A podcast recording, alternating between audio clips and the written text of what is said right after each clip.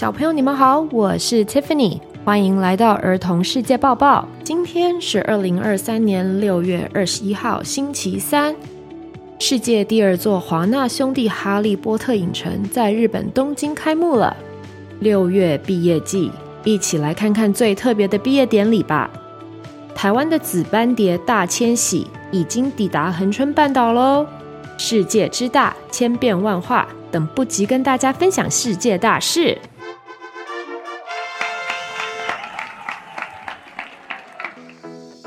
Harry Potter 魔法迷注意喽！世界第二座华纳兄弟哈利波特影城于二零二三年六月十六日在日本东京正式开幕了。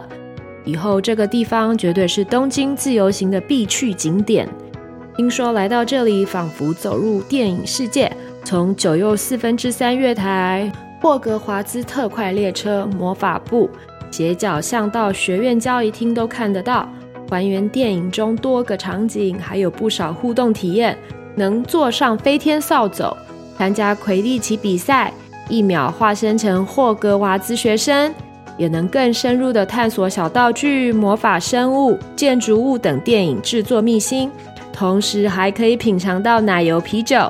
Butter Beer，其实主播还蛮喜欢喝的，是没有酒精的饮料哦。想买伴手礼的人更不可以错过世界上最大的哈利波特商店，也有 Chocolate Frogs。很特别的毕业典礼，在嘉义县布袋镇的布兴国小为十二名毕业生举办了一场独特的海上毕业典礼。他们得乘坐水上摩托车前往离岸十公里的外伞顶洲近滩，通过划桨。操控帆船和水上钢铁人等活动来考验他们的能力，全部过关才能拿到毕业证书。还有新北市贡寮区福联国小，全校只有七个学生，今年唯一的一个毕业生是吴尚恩，他划独木舟在浮潜，从水深五米的海中领取毕业证书。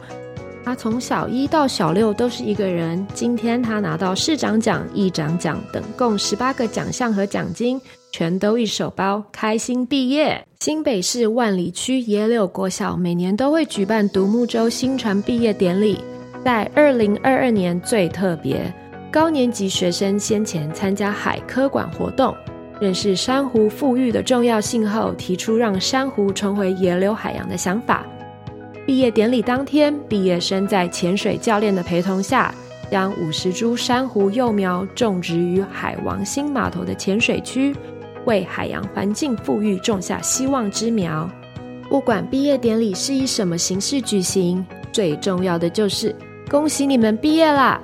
别忘了感谢师长同学哦。儿童世界报报祝福你们。紫斑蝶迁徙，早年的台湾曾有蝴蝶王国的美誉，台湾有近四百种蝴蝶的存在。台湾的标本制作在国际上也很有名。美丽的蝴蝶寿命并不长，大部分的蝴蝶在冬天都会死亡，只有少数蝴蝶会过冬，紫斑蝶就是其中之一。而台湾的位置刚好在热带亚热带之间，它们一到冬天就会大迁徙到南部过冬，这是世界上唯二的奇景。另外一个奇景则是帝王蝶，在北美洲的大华斑蝶，每年秋天八月中到十一月初。从加拿大到美国，再到墨西哥中部山区谷地，第二年春天再往北飞，并在沿路产卵繁殖，以一代接一代的方式飞回北方。台湾的紫斑蝶会在每年入冬之前，从日本及台湾北部陆续往南飞到南台湾，在特定的避风谷地里集结成上百万只停靠树枝的奇景，来年春天再飞回北部。就在这两天，满满紫斑蝶飞进恒春半岛，有万蝶横越马路的奇景。垦丁国家公园管理处强调，近日累积超过十万只紫斑蝶大发生，每分钟通过量可达一千两百只，是新纪录。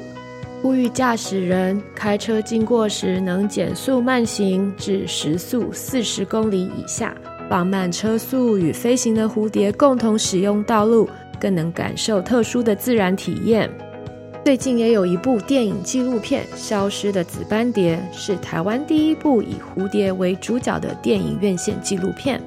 生态导演詹家龙耗时五年，花费数百万，深入紫蝶幽谷，采访成千上万的紫斑蝶神秘壁咚点滴，记录紫斑蝶在台湾的生命轨迹，窥探紫斑蝶的奇幻一生。导演还说，超高速的摄影机可以拍到紫斑蝶的所有细节，才知道蝴蝶也有表情。在镜头下，紫斑蝶可以在零点一秒内变化十七种颜色，蝶蛹一周内也能变化十七种颜色。消失的紫斑蝶中每一幕都是台湾难以复制的生态记录，是为下一代准备的环境教育课。想知道紫斑蝶长什么样子吗？记得到儿童世界抱抱脸书粉丝团查看哦。It's quiz time！小朋友们，刚才有仔细听吗？要考试喽！请问世界上第二座华纳兄弟哈利波特影城在哪里？在日本东京。请问福联国小有几位毕业生？一位毕业生，请问什么种蝴蝶能够从日本飞到南台湾过冬，形成一种很特别的自然景象？台湾的紫斑蝶。小朋友们都答对了吗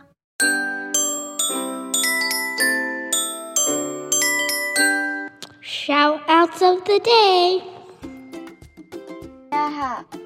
我是台中中校国小五年级的梁，我今天要骄傲给我们学校的毕业生，祝他们毕业快乐。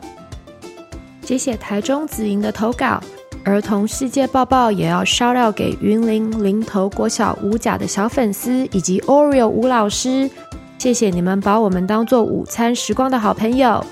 以上是《儿童世界报报》第二季第五十八集，感谢你的聆听，希望你们喜欢。